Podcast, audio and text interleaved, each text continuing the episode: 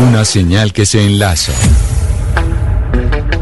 Regiones conectadas a través de un dial. A partir de este momento, Oscar Montes, Ana Cristina Restrepo, Hugo Mario Palomar, Valeria Santos, Gonzalo Lázari, Rodrigo Pombo y Camila Zuluaga analizan y debaten el tema del día. El tema del día. Colombia está al aire. A las 12 del día, 16 minutos. A ustedes, gracias, los que se conectan con nosotros a esta hora, después de las noticias del mediodía, en donde usted se actualiza de todo lo que está pasando en Colombia y el mundo. Pero también en nuestro tema principal vamos a hablar del Tratado de Escazú. Se está discutiendo en el Congreso de la República, en esta oportunidad, en la Cámara de Representantes, si Colombia va a ratificar o no ese acuerdo de Escazú. El gobierno nacional lo envió con mensaje de urgencia para que lo aprobaran en el Congreso. Sin embargo, embargo, después de que el gobierno mandó con mensaje de urgencia la ratificación de ese tratado de Escazú, pues personas dentro del Centro Democrático o también dentro de Cambio Radical y otros partidos empezaron a levantar su mano con escepticismo, diciendo que podía ser peligroso la firma de ese acuerdo. Y entonces estamos nuevamente en un debate en el país entre si se firma o no se firma. Pero, ¿qué es el acuerdo de Escazú? Y vamos a hablar de eso y vamos a hablar de quienes están de acuerdo y quienes no. Y se los estamos preguntando también a ustedes a través de redes sociales. Por eso saludo hasta ahora al ministro eh, de Ambiente de Colombia de 1990, el primero que tuvimos. El doctor Manuel Rodríguez. Exministro Rodríguez, mil gracias por estar con nosotros. Bienvenido a Mañanas Blue. Gracias, Camila. Muy amable por tenerme en cuenta. Bueno, ¿cómo le explicamos? Porque muchos oyentes cuando les hacemos la pregunta dicen, bueno, pero ¿qué es eso del Tratado de Escazú? ¿Qué es? Para explicarlo de manera pedagógica y fácil, para que entendamos la magnitud de lo que se está discutiendo en este momento en el Congreso de la República y lo que puede llegar a significar para Colombia. A ver, respondo en dos partes. Uno, yo justamente 20, 25, 20 ambientalistas convocados por la CEPAL, que nos denominó como los fundadores del pensamiento sobre el desarrollo sostenible en América Latina, acabamos después de un año de trabajo de sacar un informe que dice que se denomina la tragedia ambiental de América Latina. Lo que está sucediendo en América Latina en términos ambientales es de la mayor gravedad. Y el acuerdo de Escazú, que básicamente consiste en aumentar la en incrementar la participación ciudadana en todos sus campos en las decisiones que afectan su derecho a un medio ambiente sano, se considera como una pieza fundamental para detener esa tragedia. Porque lo que se está demostrando es que entre los gobiernos, y voy a ser muy directo, entre lo que está haciendo los gobiernos y el sector privado, se está produciendo esa tragedia ambiental en América Latina. Pero y que entonces... por consiguiente, eh, por consiguiente hay que darle una mayor voz a los ciudadanos a través de derechos de información, a través de derechos de participación y a través de derechos de justicia ambiental, que son tres objetivos fundamentales de ese acuerdo, con el objeto justamente de detener ese desastre ambiental que está sucediendo en todos los países del mundo, en todos los países de América Latina y también en Colombia. Pero entonces, exministro, si le entiendo bien, está comprobado que cuando hay mayor participación ciudadana, se ayuda a detener el desastre ambiental? ¿Cómo se da esa relación? Porque una mayor participación ciudadana puede contribuir a que no sigamos destrozando el planeta. Entre otras cosas, porque una mayor participación ciudadana significa eh, que los ciudadanos le hagan cumplir al gobierno to, todas las obligaciones que tiene en materia ambiental y que están consagradas en la Constitución y la ley. Lo que ocurre, Camila, es que los, los gobiernos son capturados por el sector privado muy frecuentemente porque consideran que lo ambiental les cuesta mucha plata. Y la captura significa que con frecuencia los gobiernos eh, omiten el cumplimiento de la ley o, lo, o violan la ley abiertamente. Y eso pasa en Colombia permanentemente. Y tan permanentemente ocurre en Colombia que por fortuna los ciudadanos en Colombia una serie de acciones como la acción de tutela, la acción popular, etcétera, que hoy en día una parte importante de la gestión ambiental está judicializada, que eso no es el mejor camino, el mejor camino justamente es que se generen unos escenarios de participación de los ciudadanos en los cuales eh, claramente los ciudadanos tengan el derecho de, de establecer cuál es su interés en términos de la protección ambiental y naturalmente el sector privado y el gobierno también tengan la oportunidad de establecer su punto de vista y a través de diferentes sistemas de participación pues se llega claramente a acuerdos de cómo hacer cumplir la ley ambiental, que es de lo que se trata. Pero, exministro Rodríguez, usted ha hecho una acusación muy delicada diciendo acá muchas veces el sector privado coopta al eh, sector público y por eso no se terminan firmando este tipo de acuerdos como el, como el acuerdo de Escazú. Por eso está con nosotros la presidenta del Consejo Gremial en representación de los privados, de los gremios del país, la doctora no, pero Sandra. Tal, pero tal vez, tal, vez usted me interpretó mal. Yo, yo digo que cooptan para que coopta al gobierno para que no se cumpla la ley ambiental. Perfecto. Es lo que estoy diciendo. Pero precisamente por eso permítame saludar a la doctora Sandra Forero, presidenta del Consejo Gremial, para preguntarle por qué el Consejo Gremial se opone a la ratificación del, eh, del Tratado de Escazú. ¿Por qué los, el sector privado se ha venido oponiendo a que se ratifique en el Congreso de la República? Doctora Forero, bienvenida. Querida Camila, muy buenas tardes. Muchas gracias por la invitación. Un saludo al doctor Manuel, un saludo a todos los oyentes. Eh, Camila, es muy importante, la, pregunta exacta es por qué nos oponemos. En un discurso, en una discusión que es legítima que se está dando en el Congreso de la República. Lo primero es decir eso. Eh, y claramente lo que nosotros tenemos en Colombia, el acuerdo tiene una cantidad de componentes, no me voy a referir solo al tema de participación que dice el doctor Manuel, seguramente después va a hablar de otros, de los temas de participación, pero lo que sí es claro es que en Colombia nosotros tenemos una institucionalidad, unos mecanismos de participación, un seguimiento de las autoridades de control y un sector privado empresarial formal que le dan enorme prevalencia y prioridad al tema ambiental, al tema de la protección del medio ambiente. Los mecanismos están absolutamente reglados, todo el tema de las licencias, el tema de los permisos ambientales, los planes de manejo ambiental, todas las guías ambientales. Y hay una cosa que es muy importante, Camila, cada uno de estos procedimientos, cada uno de estos, no es un procedimiento de participación transversal, sino que cada uno de estos tiene los mecanismos de participación y de veeduría ciudadanas, incluso hasta la consulta previa, para hacer este tema, para, para el tema de participación y para el tema de la protección del medio ambiente. Y no solo esto, sino el cumplimiento también de objetivos de desarrollo sostenible donde está comprometido el, el empresariado. Y solo un comentario, Camila.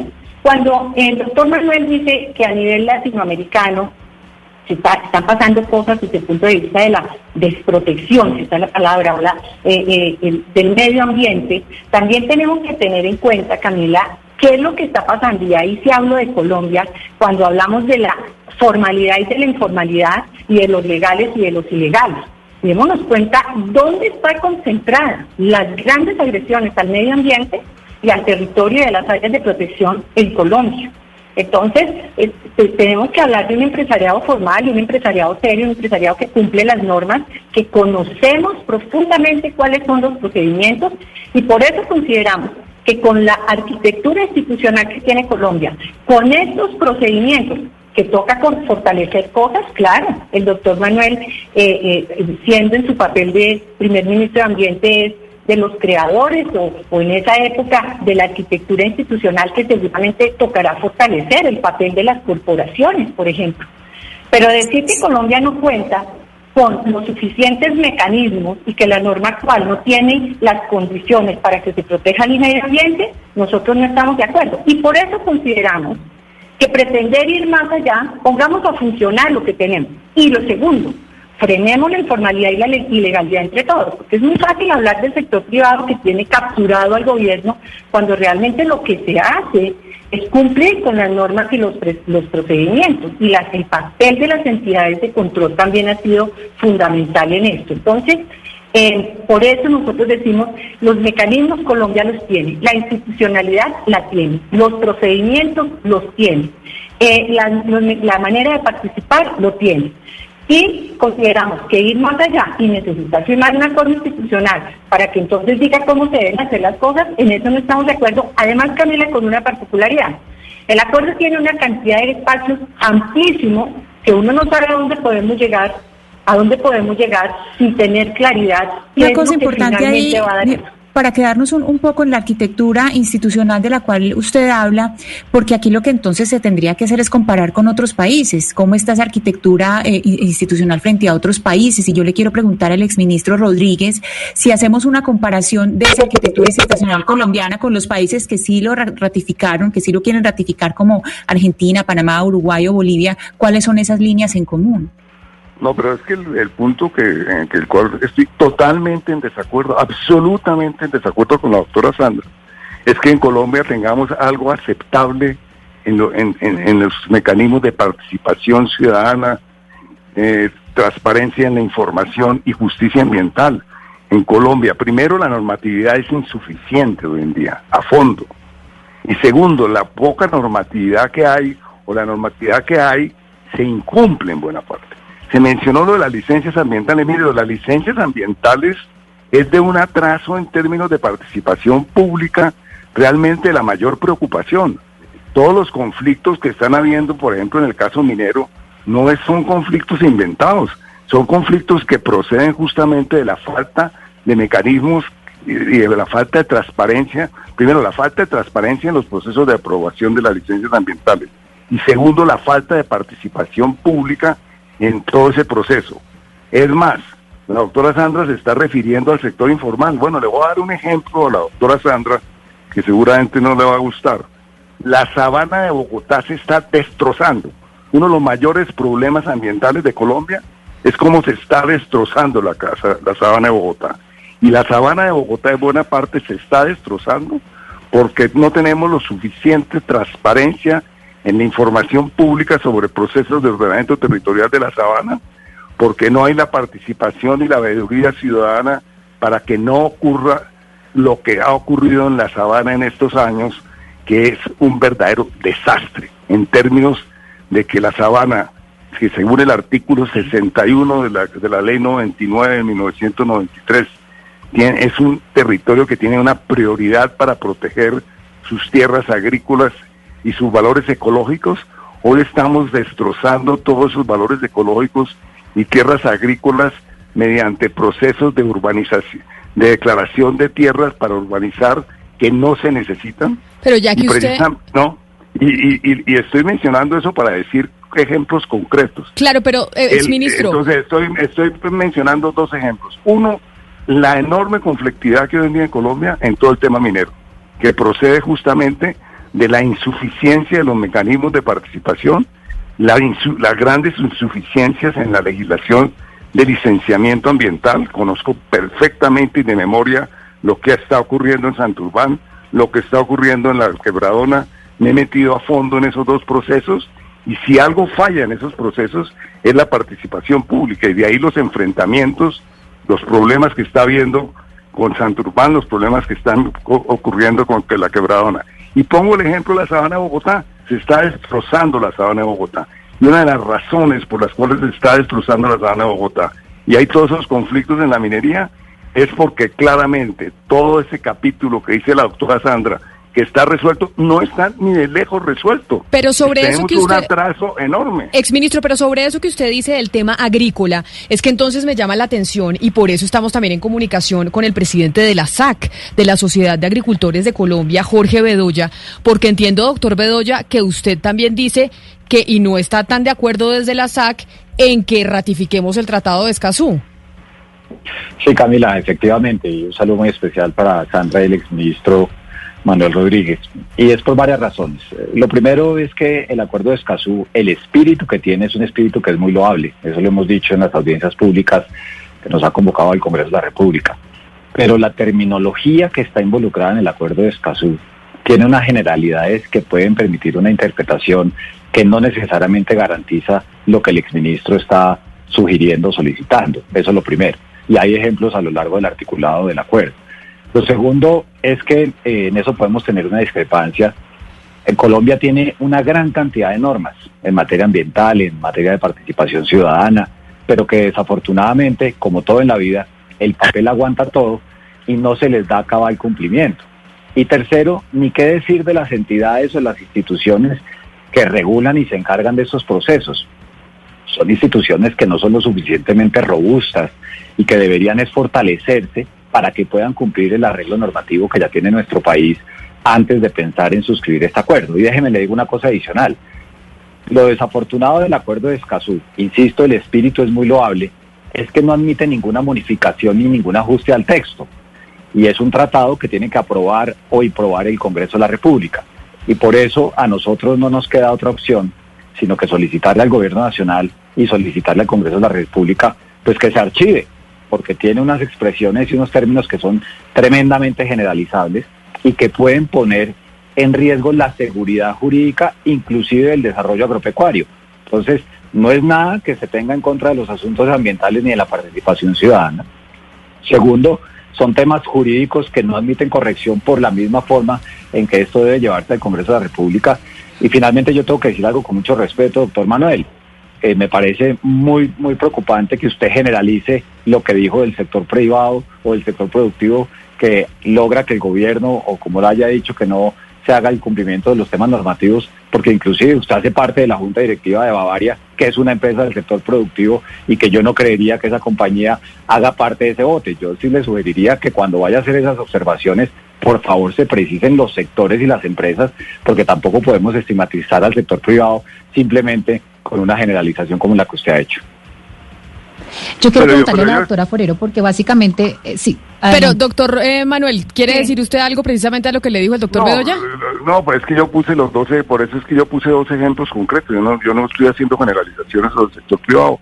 Yo dije, en la aplicación de la normatividad en la sabana de Bogotá, con eso hemos destruido la sabana de Bogotá. Y eso tiene que ver naturalmente con el sector privado, tiene que ver con la CAR en concreto. Yo, sí. Yo quiero preguntarle a la doctora Forero, porque me parece interesante lo que está diciendo el señor Bedoya y la doctora Forero. Básicamente, los argumentos para oponerse al tratado es que en Colombia hay una institucionalidad y una cantidad de, normas que ya protegen el medio ambiente y que básicamente esto sería extender un poco más unas normas que aún no se cumplen. Yo quiero preguntarle si no le parece más bien que lo que hay en Colombia justamente es insuficiente en la medida en que están, somos el país que más líderes ambientales asesinan al año. Y los líderes ambientales no son nada más ni nada menos que personas que quieren entrar democráticamente en la participación en la toma de decisiones de cómo se está llevando a cabo, digamos, los proyectos para en beneficio del el medio ambiente. La otra cosa es lo que estamos viendo en Santurbán, justamente son, bajo este marco normativo, las personas no han tenido tampoco la capacidad de participar en la toma de decisiones, por ende estamos viendo todas estas protestas y todo este entramado que lo que hace es generar inseguridad jurídica. ¿Por qué no darle una oportunidad a este tratado que lo que hace al final es generar más participación, más transparencia y por ende más seguridad jurídica? No, yo, yo, creo que usted está diciendo varias cosas eh, la, y voy a empezar por la última. Decir que el tratado va a solucionar los problemas eh, de, de una institucionalidad que se puede fortalecer a nivel nacional, eh, en eso no estamos de acuerdo. Es decir, nosotros no necesitamos formar un tratado, por ejemplo, y ya lo dijo el doctor Manuel, no lo mencionó, el tema de las corporaciones.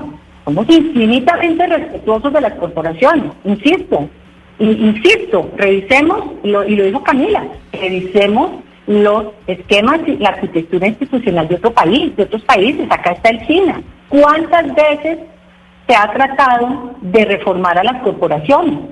Ahora, falta pues que se diga que no se han podido reformar porque el sector privado generalizando se ha opuesto. Al contrario, no hay nada más necesario en Colombia para que los temas, para la protección del medio ambiente, que se refuercen las, corporaciones. Y creemos que y creemos que firmando el CASU entonces van a empezar a funcionar las corporaciones. No.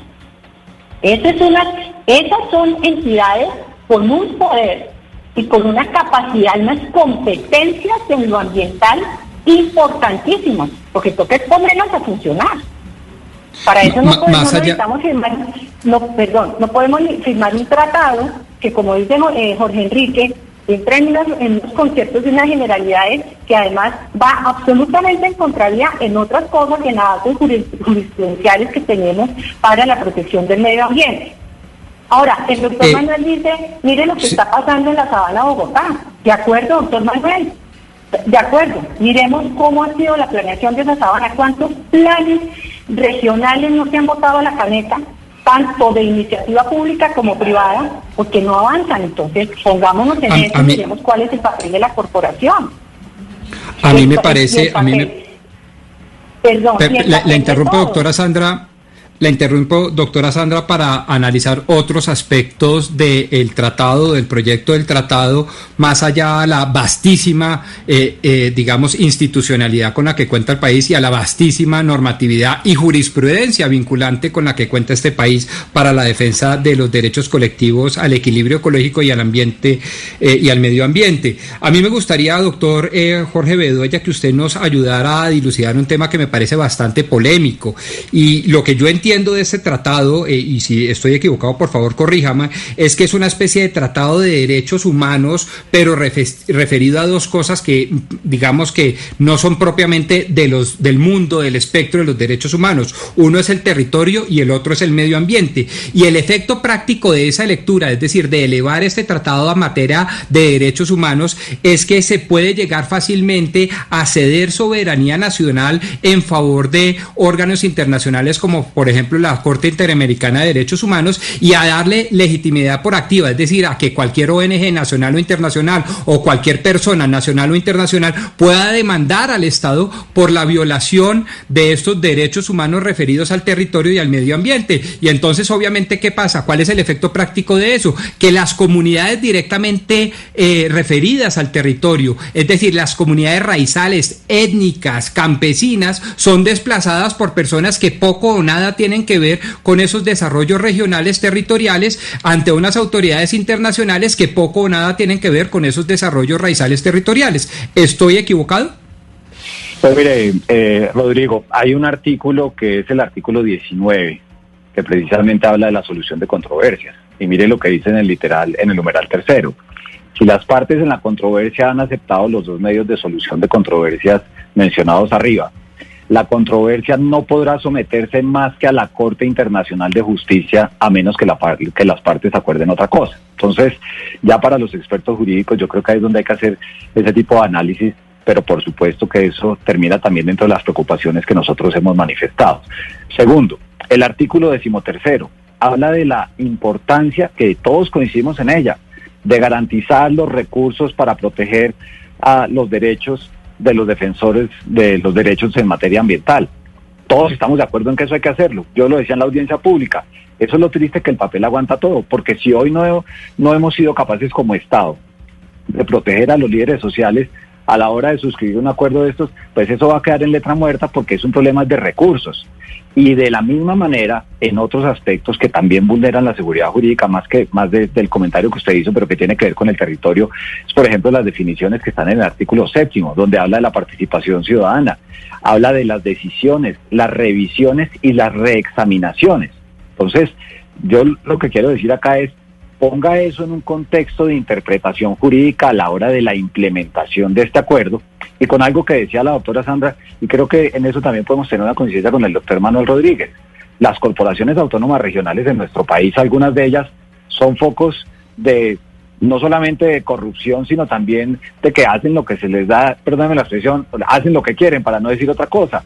Y el país ha intentado reformarlas para que realmente cumplan la tarea de defender los asuntos ambientales, pero tampoco de convertirse en algo que vulnere los derechos de quienes quieren generar empleo. Entonces, por eso y ante la imposibilidad de cambiar el texto del acuerdo, es que al menos en el concepto de la SAC y los 22 sectores que están representados en ella, pues nosotros decimos, hombre, aquí no hay otra opción, sino que buscar que se archive y más bien fortalecer las entidades y obviamente revisar la normatividad que podemos hacer los mismos colombianos para que se garanticen las cosas que está diciendo el exministro, pero que no quedemos en el terreno de la incertidumbre jurídica que no garantice los derechos ni para un lado y tampoco para el otro. Aquí, doctor eh, Manuel Rodríguez, ya hablaron, eh, digamos, la representación de los gremios de qué pasaría si se firma ese tratado. Yo le quiero preguntar a usted, ¿qué pasa si no lo ratifica Colombia? Que eso es lo que se está discutiendo hoy en el Congreso y existe la posibilidad de que por más eh, mensaje de urgencia que haya mandado el gobierno nacional, pues se esté haciendo el loco y diga, pues ya no hay tanto mensaje de urgencia, no estamos tan interesados de verdad en que se ratifique el Tratado de Escazú. ¿Qué pasa si no lo ratifican, según su visión? ¿Exministro? Exministro. Vamos a ver qué fue lo que pasó con el exministro y a ver si retomamos la comunicación. Pero le pregunto entonces a usted, doctora Forero, ¿cómo ven las cargas en el Congreso de la República? ¿Y qué ha pasado con, eh, con las votaciones? Porque entiendo que en la Cámara de Representantes, si bien se estaba discutiendo, se aplazó a pesar del mensaje de urgencia. No, Camila, nosotros, como lo dije inicialmente, hemos hecho una participación legítima por invitación de, del, del, Congreso de la República. Hemos estado en las audiencias. Ya ustedes han visto públicamente que hay partidos que han dicho públicamente que, que van a pedir el archivo. Eh, hay una discusión, insisto, legítima, porque cuando se habla de que se captura y de que... Y nosotros estamos poniendo unos puntos sobre la mesa donde decimos, miren, esto lo que va a abrir es esto, va, a generar más problemas. Decir que las soluciones, desde el punto de vista ambiental, que claramente tiene el país, se van a solucionar por, por ratificar o por, por ratificar Escazú, es un gran error. Deberíamos estar dando la discusión, Camila, sobre y ya lo dije yo, lo dijo Enrique, sobre la arquitectura institucional de Colombia, sobre qué está pasando con las corporaciones, sí, permítame, qué está pasando con las consultas previas, por ejemplo. Permítame, doctora, permítame, doctora Forero, porque retomamos la comunicación con el, eh, con el exministro. A ver, yo, yo lo que quisiera decirle, Camila, es que lo que se ha dicho aquí es completamente inexacto. Yo he participado en la, en la construcción de tratados internacionales, concretamente en la construcción de, la, de la Convención de Cambio Climático, la Convención de Biodiversidad, los acuerdos sobre bosques. He presidido en Naciones Unidas la construcción de algunos de esos tratados. Tengo una enorme experiencia en ese tipo de tratados. Y venir a decir, y, y todos esos tratados tienen, primero, se aprueban en bloque, punto. Se ratifican o no se ratifican Segundo, esos tratados tienen provisiones muy similares a los del Acuerdo de Escazú. Y obviamente en ninguno de esos tratados acaba el tema en la en la en, el tribunal en, el tribunal de la Haya o en, ninguno en ninguno de ellos de, eso nunca ocurre porque los tratados tienen siempre los mecanismos para resolver los para arbitrar los conflictos, etcétera. Es decir, que no es cierto que, está, que estemos cediendo como seguridad jurídica si se firma el tratado, si se ratifica. No es verdad que perdamos competencia como país. Yo lo digo con toda claridad, con todo respeto, se ve que hay un gran desconocimiento sobre la arquitectura de los tratados internacionales y ahí sí acudo a lo que yo conozco los tratados internacionales sobre medio ambiente porque los conozco mucho y he trabajado mucho, he escrito sobre esos artículos académicos entonces lo que se está diciendo aquí no tiene absolutamente nada que ver con la realidad.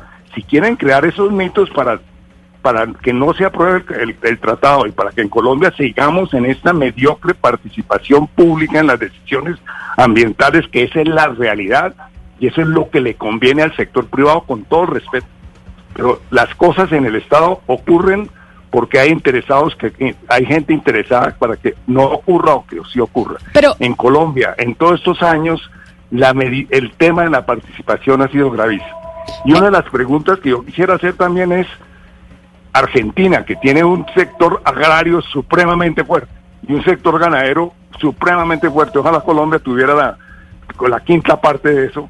Aprobó por unanimidad en el Senado de la República, por unanimidad en el tratado y el, y el gremio ganadero y el gremio agricultor no creo pues que eh, tendrían ninguna intención de que pero entonces está diciendo el doctor Bedoya. Pero entonces ¿cuál sería la consecuencia de que no se firmara? O sea, ¿cuál sería la la consecuencia pues palpable de que, tomara la... decisión en el Congreso de que no, de que no se ratifica? Pues que Colombia queda atrasado frente a otros países de América Latina en el campo de la participación, que vamos a seguir en los conflictos mineros, que vamos a seguir destruyendo la sabana de Bogotá y que las cosas van a...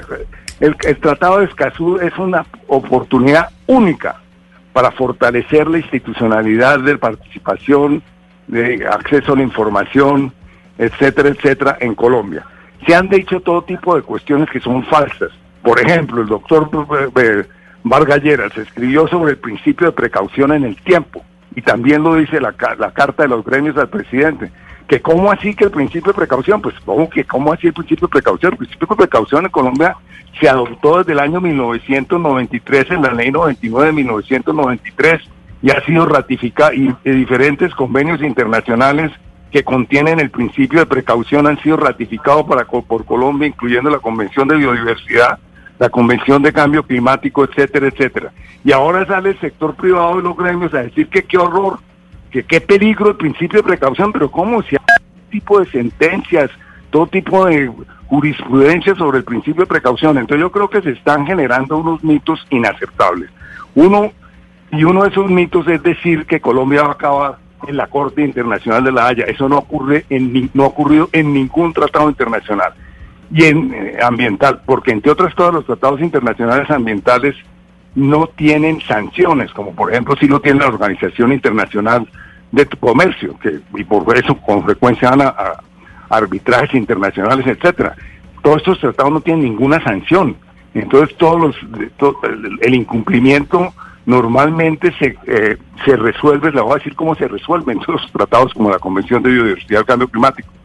Se encuentra que un país no está cumpliendo y entonces se le ayuda al país mediante capacitación, mediante fortalecimiento institucional, mediante asistencia técnica a que cumpla su tratado.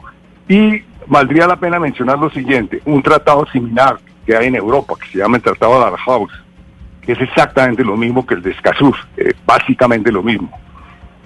Lleva 22 años de vigencia y nunca ha ido a ningún, ningún país, ni, ni, ninguna empresa, a ningún tribunal internacional. Jamás ha existido eso. Nunca ha ido al, a la Corte Internacional de la Haya. Entonces aquí se están diciendo con toda pena y con todo respeto una serie de cuestiones que son un mito frente a los tratados internacionales ambientales y yo sí hay reclamo mi autoridad porque conozco bastante bien los tratados internacionales ambientales en Colombia, que, ha, ratificado Colombia. Y en ningún caso hemos llegado a ningún algún tribunal internacional, etcétera, y hemos incumplido muchísimas cosas y finalmente la solución es que nos han ayudado a cumplirla incluso con recursos económicos. Doctor Bedoya, le, pregunto a usted si es cierto que el gobierno de Duque no ha discutido el tratado con algunos sectores que se verían afectados. Hablo del sector transporte, de infraestructura, la agroindustria, por supuesto que usted la conoce bien, y el sector turismo. E, incluso una de esas personas es el ex vicepresidente Germán Vargas, quien asegura que hay cerca de 9.000 proyectos paralizados por cuenta de las consultas y las licencias. ¿Eso es verdad? ¿Qué pasaría con esos proyectos y si es cierto que el gobierno no ha socializado el tema con, con esos sectores de la economía? Pues mire, Mario, yo lo, que le puedo hablar es de mi sector y, de lo que pasó. Eh, cuando se dieron los paros a principios de este año el presidente abrió la conversación nacional, hasta donde yo entiendo, este acuerdo salió, la decisión del gobierno de suscribir este acuerdo salió de esa conversación. Nosotros nos enteramos ya cuando el gobierno tomó la decisión. Entonces, socialización no hubo ninguna y por eso también un poco frente a lo que decía el exministro al principio de la primera pregunta que le hicieron, eso lo que muestra es que el sector privado no controla ni, ni, tiene la influencia que la gente quiere en el gobierno nacional, tanto así que el presidente de la República inclusive mandó esto con mensaje de urgencia al Congreso de la República. Y pues la socialización, como él mismo lo ha dicho, pues esto es un acuerdo, esto es un tratado que no se puede eh, modificar y por eso es que nosotros hacemos las observaciones. Y ni más faltaba, en términos jurídicos hay muchas interpretaciones, yo respeto eh, invaluablemente la experiencia y el conocimiento que tiene el exministro, pero creo que en un sentido democrático pues tenemos todo el derecho de también dar nuestros argumentos que nos parece que sí puede generar proyectos de eh, perdón problemas de seguridad jurídica a la hora del desarrollo de inversiones que se necesitan para generación de empleo. Eso no quiere decir y eso también quiero dejarlo claro, que ninguno de los sectores de la producción, al menos de los 22 que están representados en la SAC, quieran ser depredadores del medio ambiente o que nos opongamos a los temas normativos y a la participación de la ciudadanía. De hecho, claro que lo hacemos, porque hoy existen los mecanismos de consulta previa y demás. Pero si ustedes leen el texto en detalle, encontrarán que hay unas palabras y unas expresiones que generan una sensación de inseguridad jurídica que como no se puede modificar en el Congreso, pues por eso yo aquí lo reitero, esa es la razón por la que estamos diciendo, hombre, es mejor archivarlo. Hagamos una ley, si se quiere, que contemple todas las particularidades que se requieren, pero que es seguridad jurídica. Parte del atraso que tiene el campo colombiano es la falta de inversión y la falta de inversión va de la mano también de la inseguridad jurídica. Esto no quiere decir que lo que quieren los productores del campo, los pequeños, los medianos y los grandes, es acabar con el medio ambiente. Aquí eso hay que dejarlo muy clarito porque no puede salir después la gente, no estoy diciendo que alguien lo está haciendo en este programa, a decir que es que entonces el sector agropecuario o los sectores económicos eh, son enemigos del medio ambiente porque se, oponen a que se apruebe el acuerdo de Escazú. Nada más equivocado que eso. Aquí lo que estamos diciendo con claridad es, son unos términos jurídicos que generan inseguridad jurídica y que como no se pueden cambiar, pues la alternativa que queda tristemente es que se archiven. Pues sigue la incertidumbre sobre la ratificación o no del acuerdo de Escazú. Las comisiones segundas en el Congreso de la República se reúnen la próxima semana y todavía no se sabe qué va a pasar. ¿Usted cree que sí lo van a aprobar, exministro, ya para terminar? Pues yo esperaría que lo, que, lo apruebe porque realmente no aprobarlo significa que Colombia sigue muy atrasado en participación de la ciudadanía en, en derecho constitucional a defender un medio ambiente sano y el no aprobarlo significa inseguridad jurídica también para el sector privado porque lo que estamos viendo en Colombia, ¿qué más inseguridad jurídica existe que la que se haya, que se esté, que en Colombia sea uno de los países donde más judicializada está la gestión ambiental? ¿Y por qué está judicializada? Porque no ha habido procesos de participación, no existen los mecanismos de participación, por ejemplo, en el caso de la licencia ambiental típicamente, donde el tema de la participación en la licencia ambiental es tremendamente débiles, de una debilidad enorme. Entonces, no existir un sistema de participación adecuado en el licenciamiento ambiental, que arranque desde el momento en que se concibe el proyecto, continúe durante el proceso de, los estudios de impacto ambiental, durante el proceso de, aprobación de la licencia y posteriormente que haya una veeduría ciudadana para la, para el cumplimiento de la ley ambiental por parte de grandes proyectos, pues en, Colombia lo único que existe en la licencia ambiental, Camila, y se lo voy a sintetizar, es existe un proceso de, participación que se llama de socialización. Hacen una audiencia y informan. ¿Qué pasó? Y como, como es tan insatisfactorio eso, no es raro entonces encontrar que en el caso de Santurbán hoy en día hay 45 mil intervinientes, porque la gente de Santurbán y de Bucaramanga consideró tan insatisfactorio todo el proceso de participación pública que tuvieron entonces que acudir a otros mecanismos de la ley y que haya 45 mil intervinientes en el caso de Santurbán indica cuán mal estamos en términos de procesos de participación.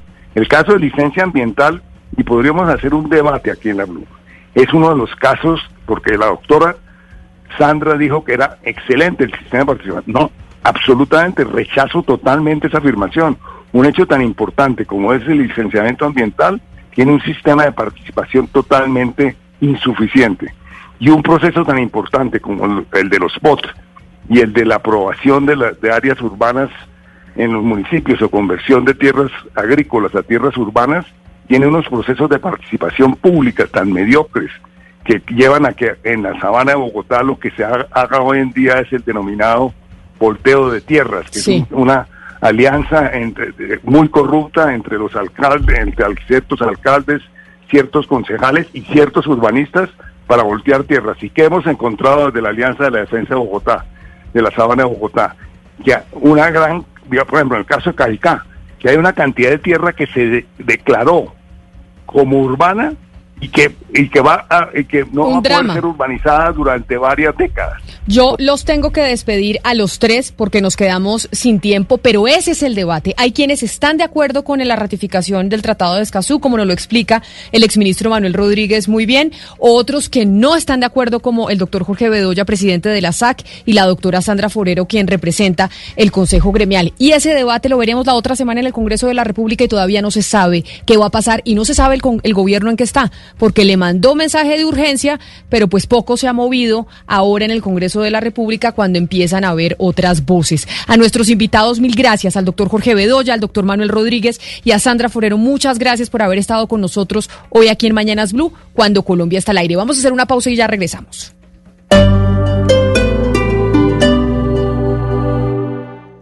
¿Siempre has soñado con transformar la educación con tus ideas? Hoy la misión de Educadores y Sabiduría Ciudadana abre el espacio para que puedas hacer parte de este gran cambio. Por primera vez, todas las voces serán escuchadas y las niñas, niños y jóvenes tendrán una educación integral y de calidad. No te pierdas la oportunidad de hacer historia. Entra a unmillondeideas.edu.co y haz que tu idea sume. Seamos un millón unidos por la educación. Secretaría de Educación del Distrito. En Blue Radio estamos comprometidos con el cuidado. Lávate las manos con agua y jabón. Habla con tu jefe para poder trabajar desde casa. Lávate las manos de nuevo. Ayuda a tus hijos con las actividades académicas. Crea rutinas de actividades para aprovechar los días. Evita tocar tu cara y vuelve a lavarte las manos. En lo posible, quédate en casa. Así te cuidas y cuidas a los demás. Numeral Yo me cuido, yo te cuido. Blue Radio, la nueva alternativa. ¿Siempre has soñado con transformar la educación con tus ideas? Hoy la misión de Educadores y Sabiduría Ciudadana abre el espacio para que puedas hacer parte de este gran cambio.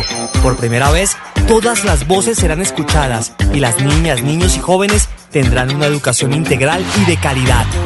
No te pierdas la oportunidad de hacer historia. Entra a unmillondeideas.edu.co y haz que tu idea sume. Seamos un millón unidos por la educación. Secretaría de Educación del Distrito.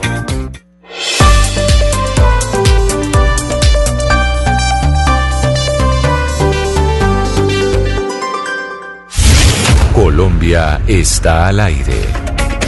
Y seguimos al aire a las 12 del día, 57 minutos. Antes de irnos donde la Tata Solarte, les tengo el resultado de la encuesta. Pues del sondeo que hicimos a través de Twitter, si se debería o no ratificar el acuerdo de Escazú, dice que sí el 88% de las personas que han participado y dice que no el 12%. Pero lo que sí es cierto es que hay un desconocimiento enorme todavía de qué significa ese tratado y sería importante que empezáramos a conocer, por como, porque como lo decía el exministro, pues evidentemente hay que saber qué pasa pasa si se deja de firmar y qué pasa si lo firmamos. Pero me voy con usted, Tata, que tiene información comercial.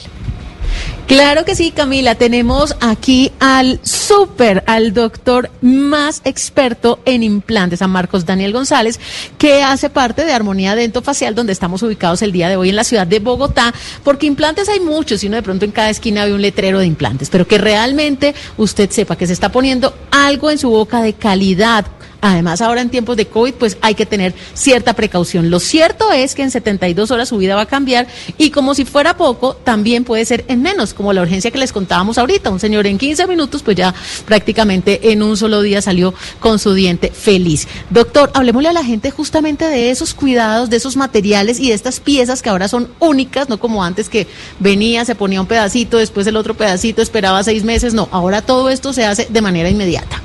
Claro que sí, gracias Tata y oyentes de Blue Radio.